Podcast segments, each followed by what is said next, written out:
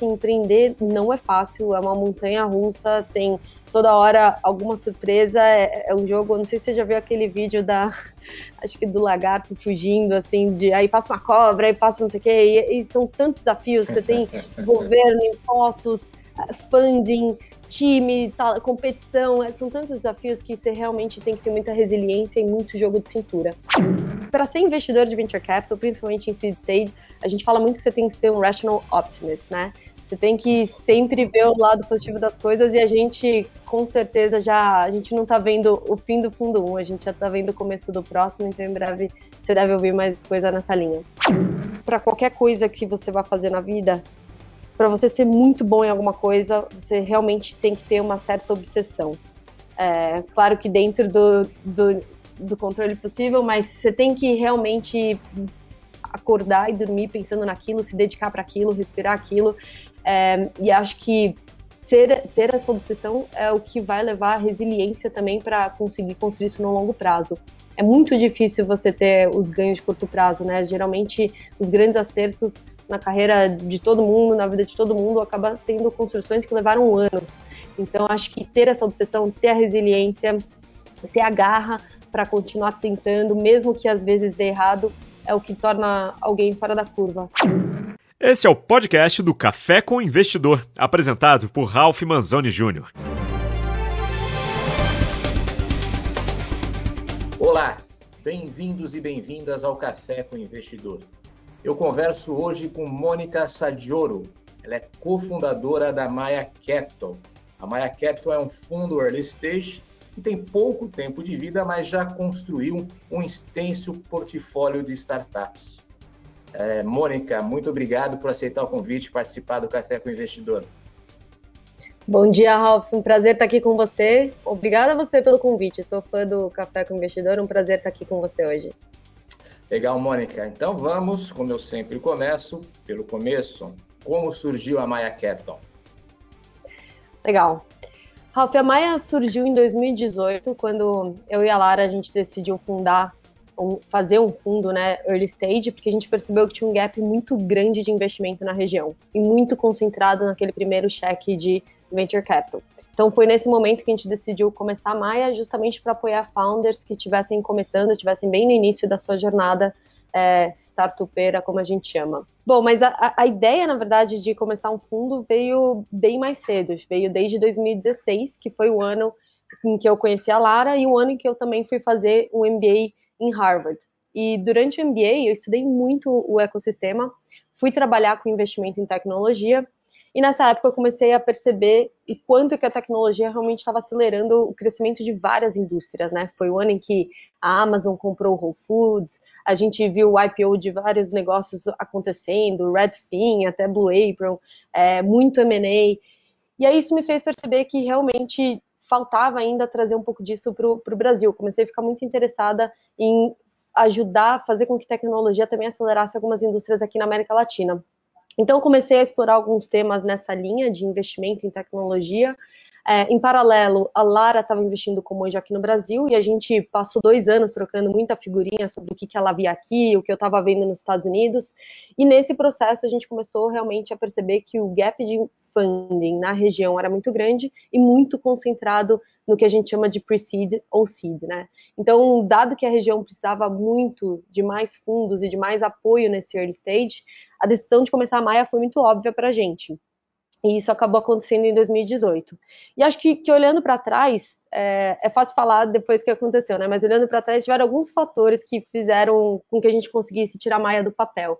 Acho que primeiro foi conseguir identificar essa necessidade muito grande de funding na América Latina e concentrado no early stage.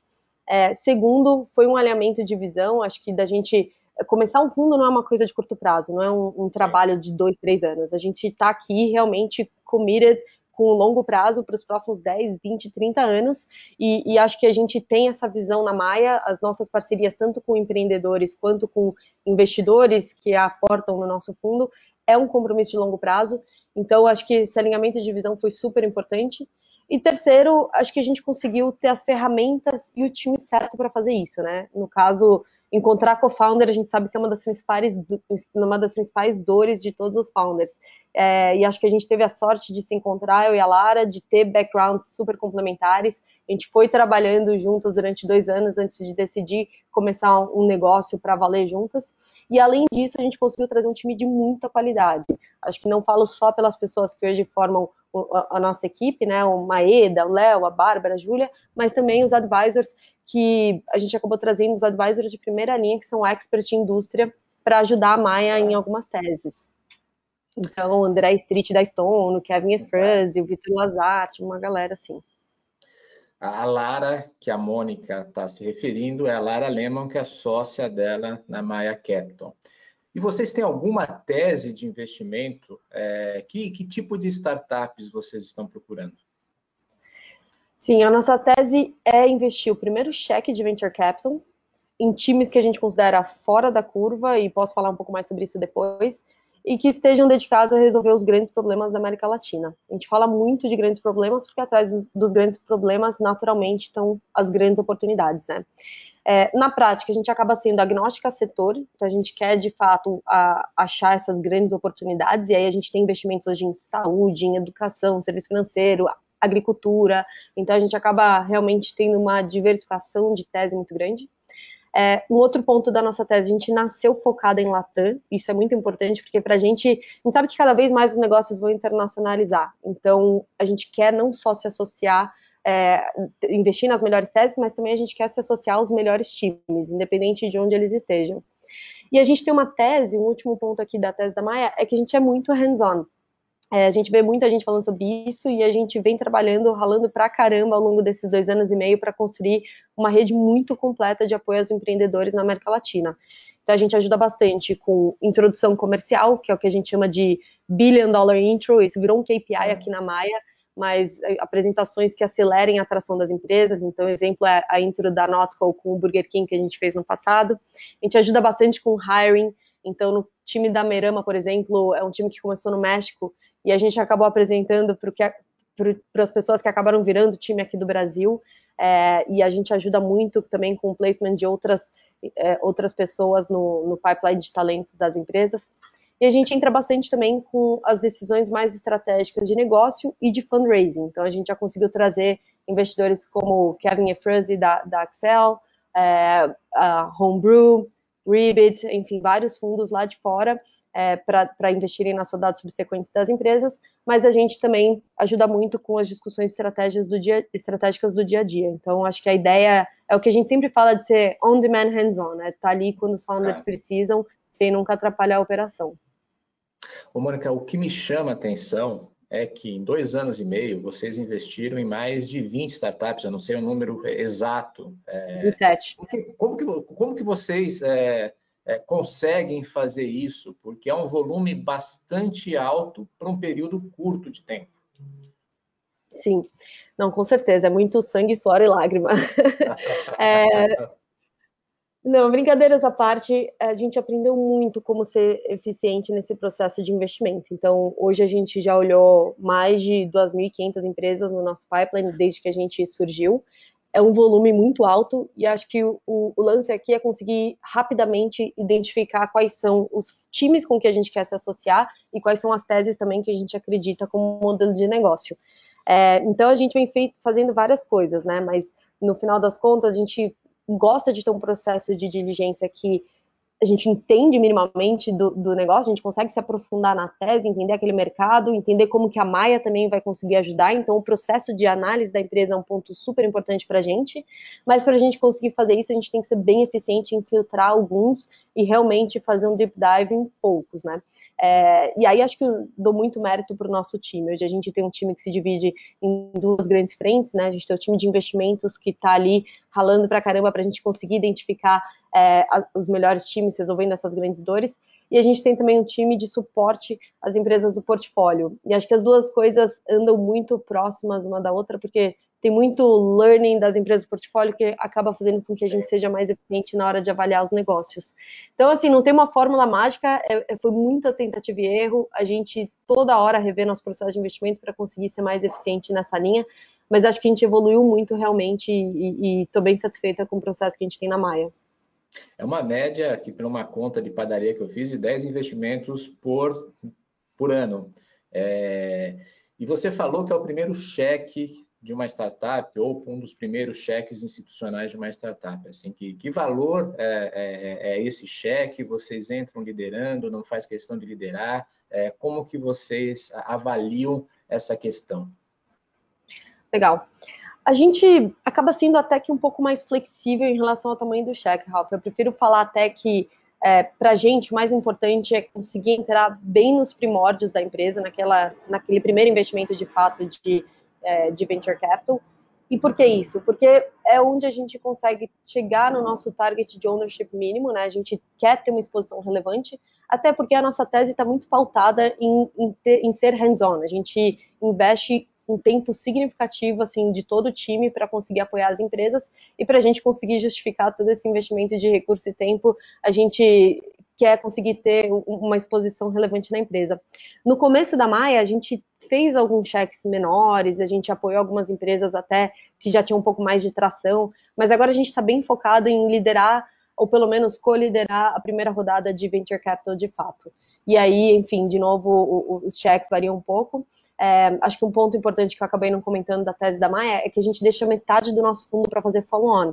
Então, nosso fundo 1 a gente acabou fechando 41 milhões de dólares e, e metade disso a gente dedica para conseguir acompanhar as empresas nas rodadas subsequentes. Você acredita que esse fundo de 41 milhões de dólares, quanto tempo você tem aí de, de jornada de investimento antes de precisar fazer uma nova captação? Não muito. a gente a nossa estratégia, a gente não quer ter muitas empresas no portfólio. Então, a gente não deve passar de, de 30 mais ou menos, deixar o, o resto para fazer os follow-ons. E parte disso volta no ponto que eu falei da gente ser mais hands-on. Né? A gente não quer ser o famoso spray and pray. A gente quer ter um portfólio mais denso para ficar mais perto das empresas, conseguir ajudá-las a crescer e aí continuar se associando a elas, continuar apostando nelas ao longo das suas jornadas. Então, eu diria que mais ou menos um norte de, de 30 empresas no portfólio é o que a gente imagina para esse fundo. Então tá, tá acabando, porque você falou 27 empresas no portfólio, tem, tem mais três ainda para investir, depois vocês vão se dedicar a fazer essas empresas crescerem ou tá estudando follow-ons. Sim, acho que o, lado positivo disso é que a gente não para, Ralph. A gente, durante a pandemia, a gente aumentou o tamanho do nosso fundo era um fundo originalmente de 26 milhões de dólares, a gente aumentou para 41 milhões de dólares. Em momento nenhum a gente parou de investir, pelo contrário, foi um momento em que a gente quis apoiar muitos founders que estavam começando negócios durante né, esse momento é, que foi, foi duro para o ecossistema, mas, mas também trouxe muitas oportunidades de, de novos negócios. E a gente também, a gente, aqui, para ser investidor de venture capital, principalmente em seed stage, a gente fala muito que você tem que ser um rational optimist, né? Você tem que sempre ver o lado positivo das coisas e a gente, com certeza, já a gente não está vendo o fim do fundo 1, a gente já está vendo o começo do próximo, então em breve você deve ouvir mais coisa nessa linha.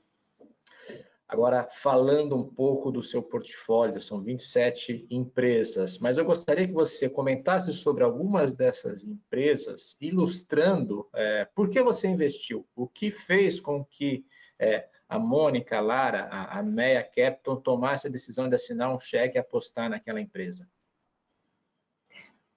Boa. É sempre difícil escolher algumas empresas do portfólio para falar, né? Porque é, acho que são muitas que, que eu poderia passar horas aqui falando, mas dado que a gente tem um tempo aí limitado para o podcast, vou, vou citar alguns exemplos que, que talvez quem esteja ouvindo a gente até conheça mais.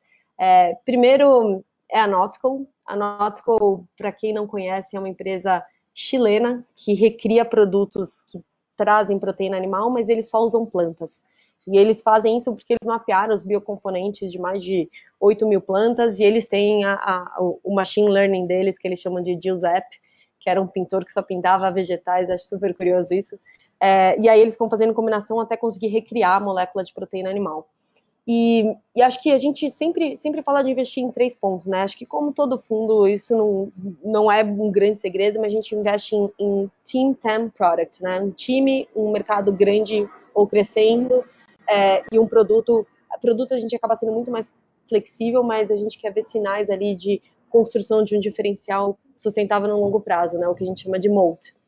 Então, o time, a gente valoriza muito assim pessoas que são obcecadas por um problema, não por uma solução, que realmente têm uma resiliência para empreender no longo prazo, porque a gente sabe que empreender não é fácil, muito menos empreender na América Latina, né? É, e que, enfim, que, que estejam realmente dedicados para resolver esse problema no longo prazo. Então, é, aqui no caso, a gente, o, um dos founders é o Matias, ele era um second time founder, ele já tinha investido nessa área, inclusive, era um apaixonado pelo tema. Ele já tinha começado uma, plant, uma, desculpa, uma empresa no segmento de plant-based, o que foi super interessante. E acho que a visão que ele trazia para o negócio realmente era, assim, se, os grandes visionários realmente sonham muito alto. E o Matias é um founder que pensa muito grande, não é à toa que desde o começo ele falava de internacionalização e hoje a Nautical não só está super presente na América Latina, mas inclusive já lançou nos Estados Unidos. Então, acho que em time é, é um time super qualificado, experiente nessa tese em específico e com grandes ambições alinhadas aí com o que a Maia imagina para o longo prazo. Segundo o mercado, era muito óbvio para a gente, essa foi uma das teses que estudei, estudei durante o MBA, é, eu sou vegetariana há dois anos já, na época não era, mas acho que é, é, é, uma tese que eu acredito muito que cada vez mais vai ganhar espaço. E, e acho que, enfim, com todos os temas de proteção ao meio ambiente, animais, acho que cada vez mais tem gente aderindo às opções plant-based. E é um mercado muito óbvio para a gente, a gente não tinha dúvidas de que isso ia ser um, um mercado gigantesco.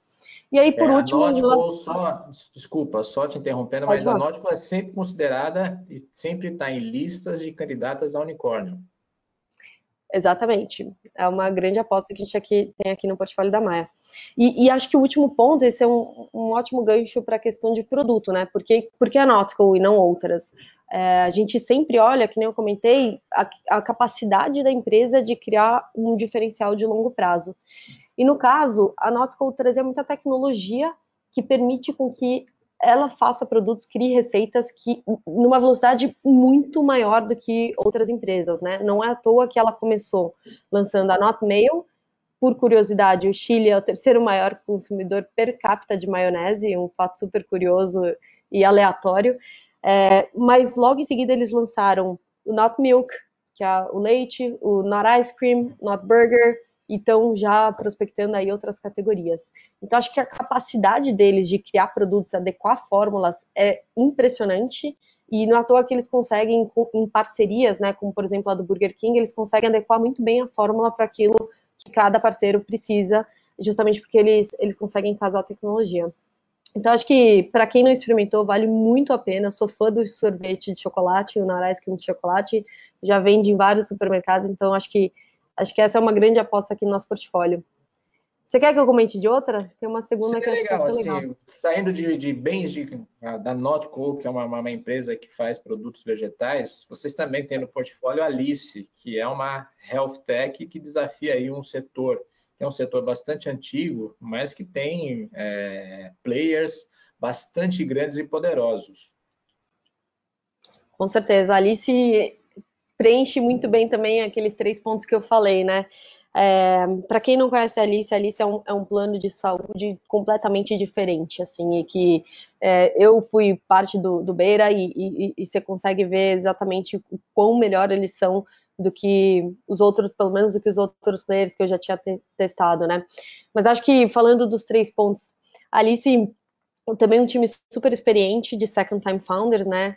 O Guilherme Azevedo já tinha participado do, da, do Doutor Consulta, é, o André tinha uma experiência relevante ali na 99, então um time muito bacana que a gente já conhecia de outros carnavais no mercado gigantesco e ainda quebrado. Acho que saúde, com certeza, ainda é uma das grandes dores que a gente tem, não só no Brasil, mas acho que no mundo inteiro. É, e, e, acho que precisa de um time bastante senior para conseguir entrar nesse mercado, porque é um mercado regulado, é um mercado muito grande, com muitas dores, mas ainda com muitas dificuldades de empreender, né? É um mercado super regulado e acaba, acaba sendo difícil navegar nesse mercado mas com uma dor muito clara. Acho que ninguém está satisfeito com, com o plano de saúde hoje, né? Acho que é um dos, uma das indústrias que tem um NPS muito baixo e que com certeza merece mais atenção. E acho que em termos de produto, eles conseguiram combinar um pouco de atenção primária dentro de um plano de saúde que eu acho super interessante. Então, é, diferente dos outros planos, na Alice você tem a sua equipe médica que vai já fazer um diagnóstico de você, entender o seu estilo de vida, entender é, como você se alimenta, como você se exercita, as, talvez qualquer pré-condição que você tenha de saúde para pensar já num plano, inclusive preventivo para você. Então, a sensação é que você está sendo extremamente cuidado, é, completamente diferente de um plano tradicional em que você corre atrás daquele ou daquela médica para tentar te ajudar e ninguém tem a visão holística de você como paciente, né? Na Alice você tem isso. E agora eles têm inclusive a casa Alice que está super bacana, recomendo conhecer porque eles já conseguem fazer alguns diagnósticos ali na casa. Então, acho que é sensacional a visão que eles conseguiram construir é, dos pacientes dentro do, do portfólio deles. Mônica, você citou, tanto no caso da Notco quanto da Alice, que os empreendedores eram empreendedores de segunda viagem. Eu, olhando o seu portfólio, a COV também são empreendedores de segunda viagem. São pessoas que trabalharam na 99, como na Alice também tem pessoas que trabalharam na 99. Quem é empreendedor de segunda viagem hoje tem vantagem para conseguir ganhar um cheque de um venture capitalist? Eu não acredito em nenhuma regra de ouro. Eu acho que eh, acho que sempre vão ter as exceções, é, mas eu acho que tem muitas, talvez muitas vantagens de você ter tido uma experiência relevante. Eu não sei se eu chamaria de é, necessariamente ter que ter empreendido antes, né? A gente a gente tem, acho que quase 30% do portfólio da Maia hoje tem pelo menos um co-founder que seja empreendedor de segunda viagem. Se a gente considerar pessoas que tiveram experiência relevante em startups, isso, esse número vai ser bem maior, mais perto, mais do que a metade. É, e, e, sim, acho que ajuda. Acho que, de novo, assim, empreender não é fácil, é uma montanha russa, tem toda hora alguma surpresa. É, é um jogo, não sei se você já viu aquele vídeo da, acho que do lagarto fugindo, assim, de aí passa uma cobra, aí passa não sei o quê, e, e são tantos desafios. Você tem governo, impostos, funding, time, tal, competição, é, são tantos desafios que você realmente tem que ter muita resiliência e muito jogo de cintura. Então, ter tido uma experiência relevante, saber como é, construir um negócio do zero, escalar esse negócio, eu acho que traz muito aprendizado para quando você fizer isso depois.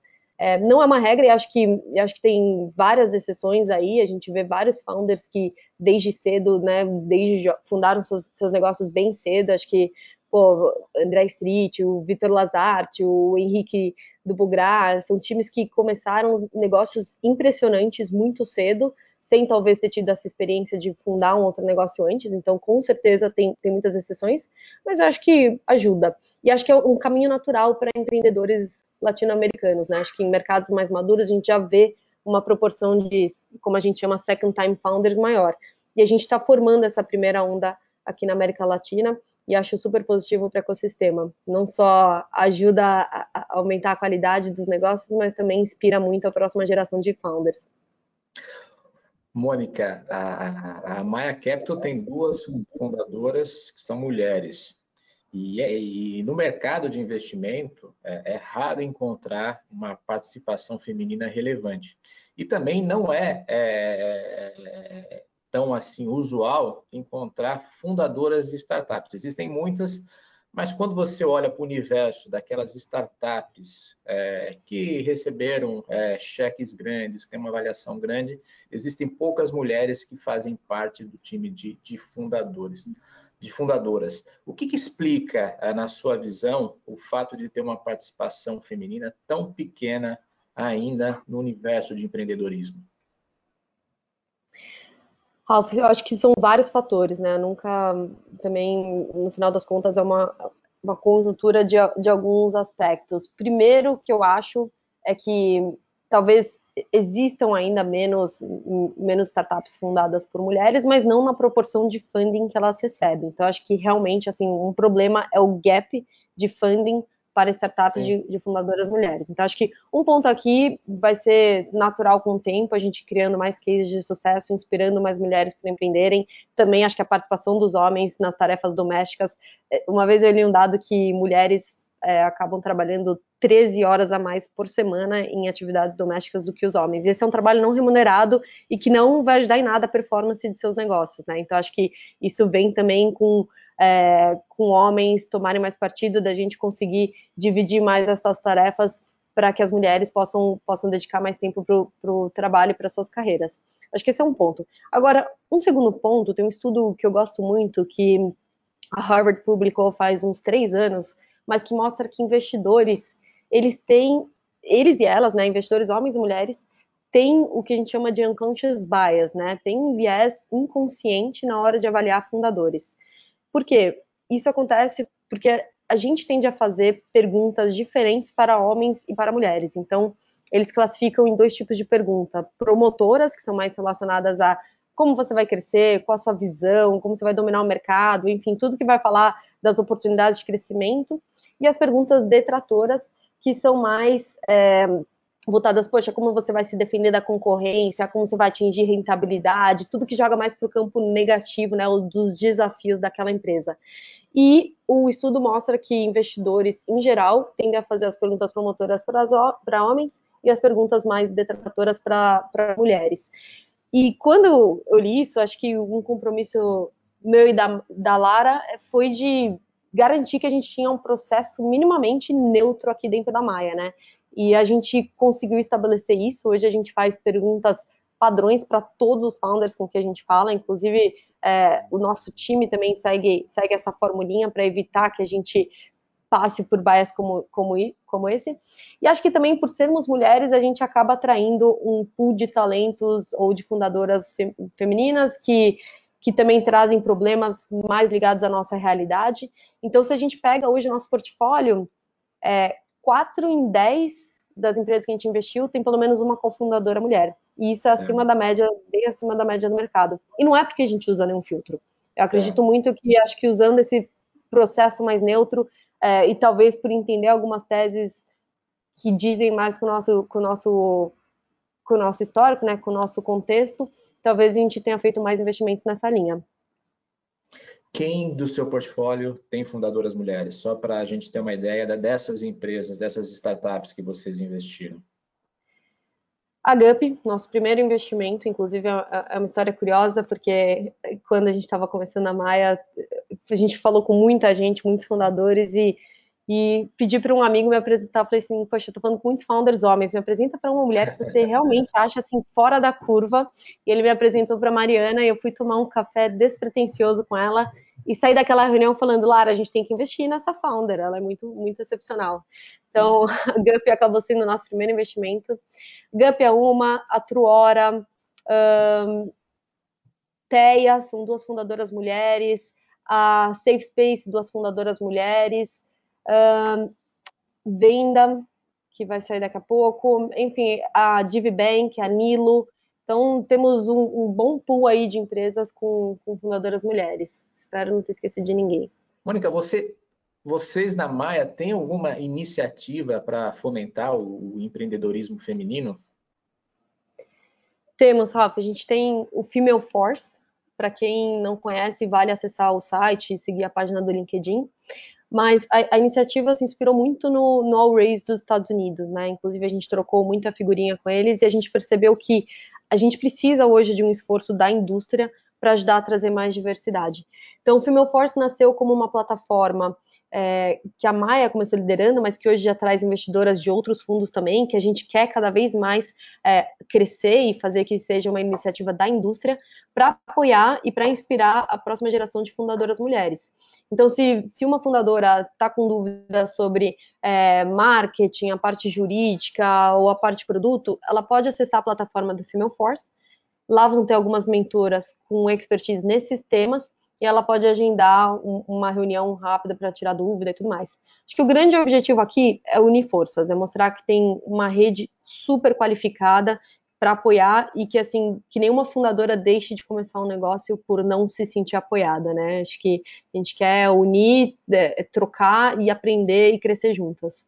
E, e só um, um, último comentário aqui, a gente fala muito de, do female force, da diversidade de gênero, mas é super importante também a gente, como líderes da indústria, conseguir falar de diversidade em outros aspectos, né? Então, cada vez mais a gente tem também falado com outros hubs para tentar trazer mais minorias é, e, e para conseguir conhecer founders não representados hoje no ecossistema. Então, mais coisa deve rolar aí nessa frente também.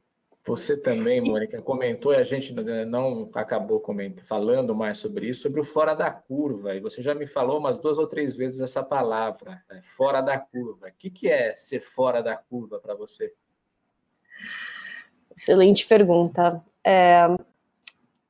No final das contas, acho que é... são pessoas que são obcecadas. Eu gosto muito dessa palavra porque acho que para qualquer coisa que você vai fazer na vida, para você ser muito bom em alguma coisa, você realmente tem que ter uma certa obsessão.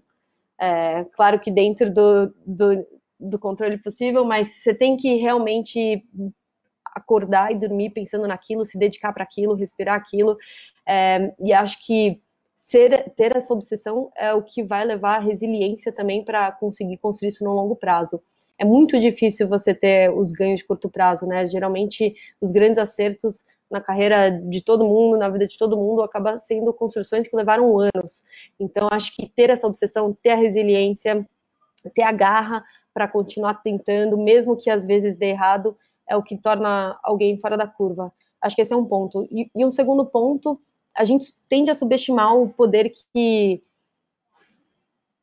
o tal dos skills interpessoais afetam no dia a dia, né? Acho que a gente tende a subestimar o quanto que ser bom em relacionamento pode ajudar muito a performance de uma pessoa. E no final das contas, quando founders fora da curva aqui na Maia, são os founders que conseguem trazer pessoas melhores do que eles ou elas para essa jornada. Então, é uma coisa que a gente faz muito, é entender os times que a gente está avaliando, falar com pessoas com quem eles trabalharam, que conhecem eles no dia a dia. É, e quando a gente ouve coisas do tipo, nossa, essa pessoa está empreendendo, não sabia, quero me juntar, nossa, é a pessoa mais fenomenal com quem eu já trabalhei, trabalharia de novo para ela. É, é, isso, assim, é, é, você conseguir ser um atrator de talento tão forte que você atrai pessoas melhores que você. Então, se eu fosse resumir, eu, eu falaria que são pessoas com muita resiliência, muita garra, muita obsessão, mas que também conseguem trazer pessoas melhores do que elas para trabalhar. É um baita de um desafio esse. Vamos falar um pouquinho, Mônica, da sua trajetória pessoal. É... Como você chegou até aqui, até a Maia, se tornando uma investidora? Porque eu, pesquisando um pouco antes de conversar contigo, vi que você tem uma trajetória nos Estados Unidos trabalhando em, em, em diversas empresas, mas não necessariamente associadas com investimento. Legal. Realmente, o meu background é bem mais focado em, em, operações, em lançar e crescer negócios pela América Latina. Então, antes da Maia, eu fiquei 10 anos fazendo isso. Eu acho que foram, foi uma trajetória que naturalmente despertou meu interesse por empreendedorismo, né?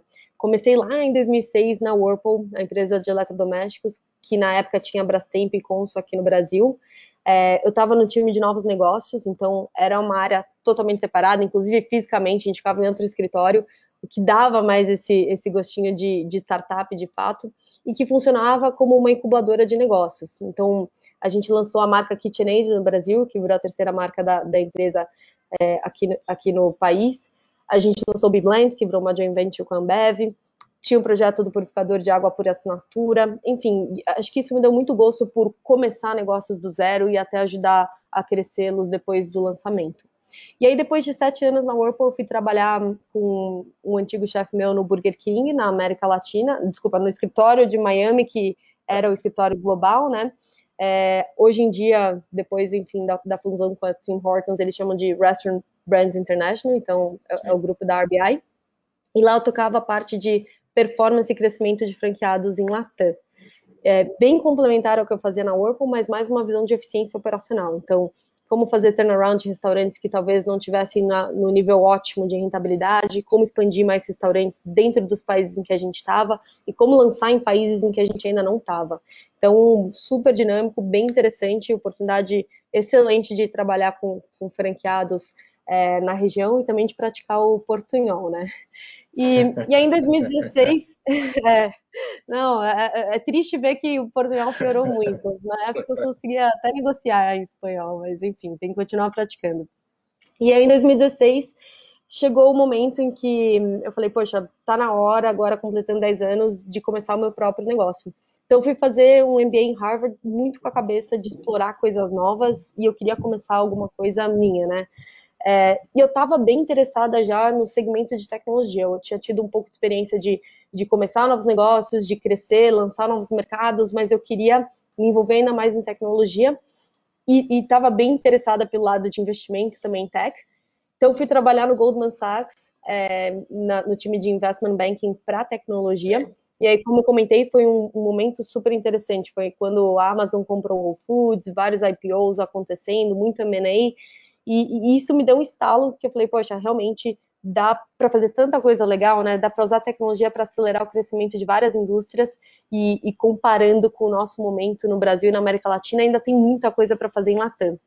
E aí acho que isso coincidiu com é, o fato de eu já ter conhecido a Lara, a gente já estava trocando muita figurinha sobre o que ela via aqui nos investimentos anjos que ela fazia, o que eu estava vendo lá. Então, para a gente ficou muito claro que tinha esse gap de investimento, muito focado em seed, pre-seed, né? Faltava investidores apoiando founders na região como um todo e dando mais esse apoio hands-on que a gente fala pela Maia. Então aí ficou muito claro que o próximo passo natural era começar a Maia. Aliás, como você conheceu a Lara? É, foi nos Estados Unidos e como vocês decidiram vir para o Brasil para criar a Maya Capital? Foi no Brasil que, eu conheci ela. Eu voltei quando eu estava no Burger King. Eu morava em Miami, mas eu voltei para o Brasil para renovar meu visto antes do MBA. E eu saí conversando com um monte de gente sobre as teses que me interessavam, sobre as ideias que eu tinha de começar novos negócios. E uma dessas pessoas me apresentou para Lara. É, então, ela também estava passando por um momento de mudança de carreira, ela estava investindo, ela vem investindo como anjo, mas ela também queria fazer alguma coisa grande com impacto é, latã, isso estava muito alinhado com o que eu buscava. E acho que foi um processo muito natural e, e muito importante também da gente ter passado dois anos entendendo uma outra, sabe? Trabalhando, querendo ou não, em algumas ideias que a gente tinha. Então, foi um momento para a gente experimentar nossa relação e acho que foi fundamental porque de novo, assim, o mais importante é você se associar com as pessoas certas e acho que a gente conseguiu fazer o test drive da nossa relação antes de decidir começar a Maia. A Lara já fazia investimentos anjos, mas você até aquele momento não fazia nenhuma espécie de investimento ainda. Na verdade, eu tinha feito, eu tinha feito um sim, eu me interessava, mas ainda faltava capital. mas eu tinha feito um investimento anjo. Agora, sim, a Lara Lemon, para acho que quem nos assiste e nos ouve sabe que é filha de Jorge Paulo Lemon, um dos principais, dos maiores empresários é, brasileiros. O Jorge Paulo Lemon, de alguma maneira, ajuda vocês, dá conselho, dá palpite? Como que é, é essa relação pelo fato da Lara ser filha dele? Sim, ele, ele é um dos advisors que a gente tem na Maia, né? Eu comentei que a gente trouxe um time de advisors muito bom, que inclui é, André Street da Stone, Vitor Lazarte da Wildlife, a Rafa Vilela do Gera, é, o, o Marcos Leta da Fazenda Futuro e o Jorge Paulo é um dos nossos advisors também. Então, assim como os demais advisors, a gente, a gente sempre busca ajuda dos universitários, né? Ou quando a gente quer entender de uma indústria, é, ou de um, um, negócio diferente, ou quando a gente quer algumas dicas de estruturação de fundo.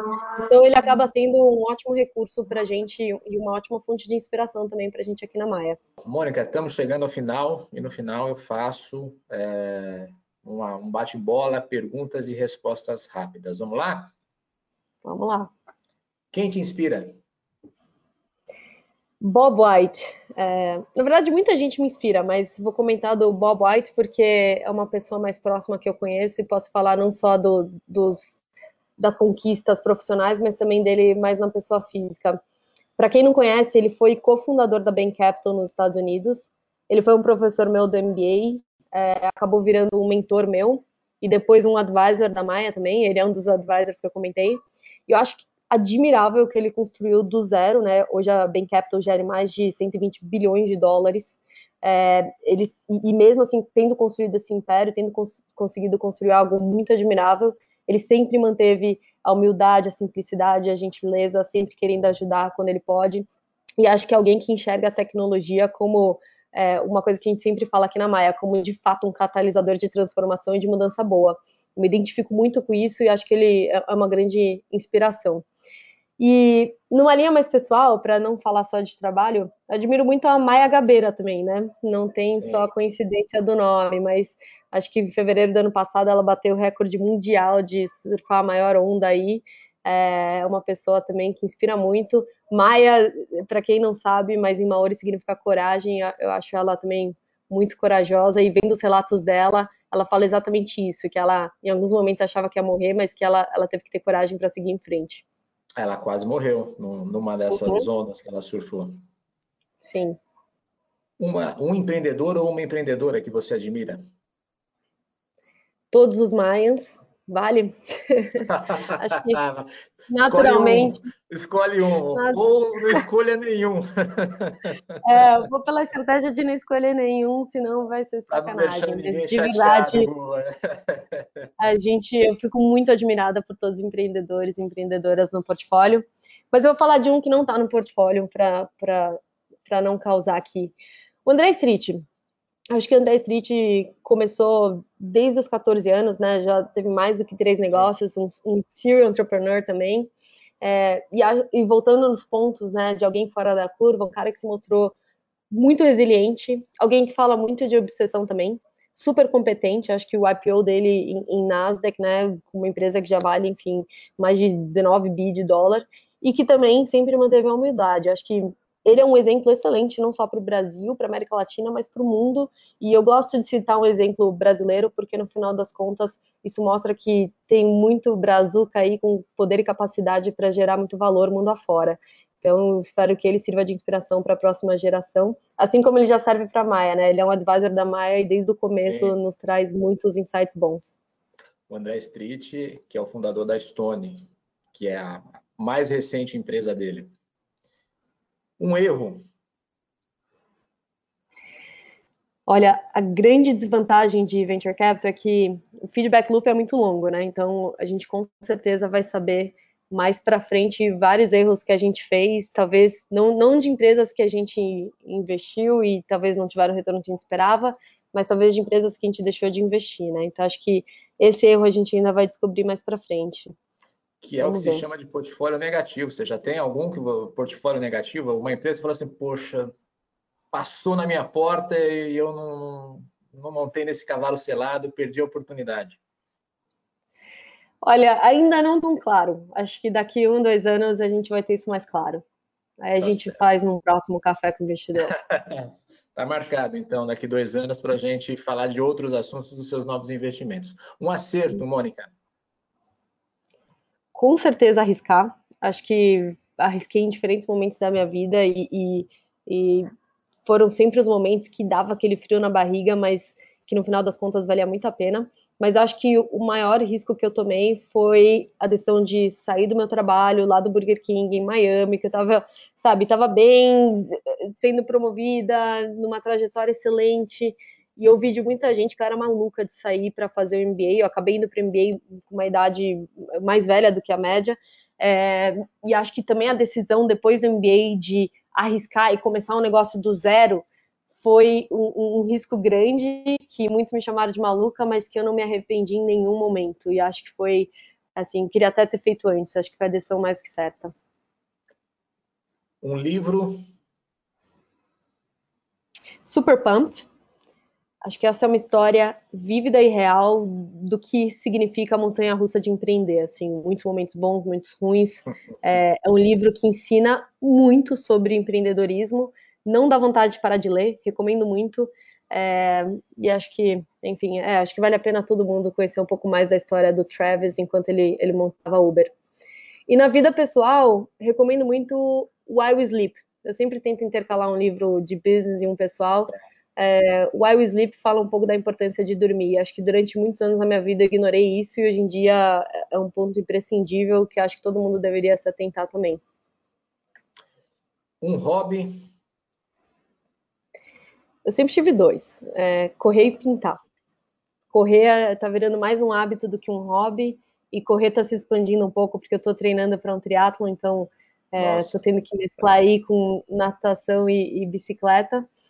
E e pintar também, assim, é um hobby que eu tenho desde pequena, mas é, correr e pintar são as duas coisas que eu faço ou quando eu tô estressada, ou quando eu preciso resolver um problema e eu não tô conseguindo resolver esse problema. São os momentos, assim, eu, são as minhas terapias, é o momento em que eu consigo pensar muito melhor e, e geralmente sempre chego numa conclusão mais clara.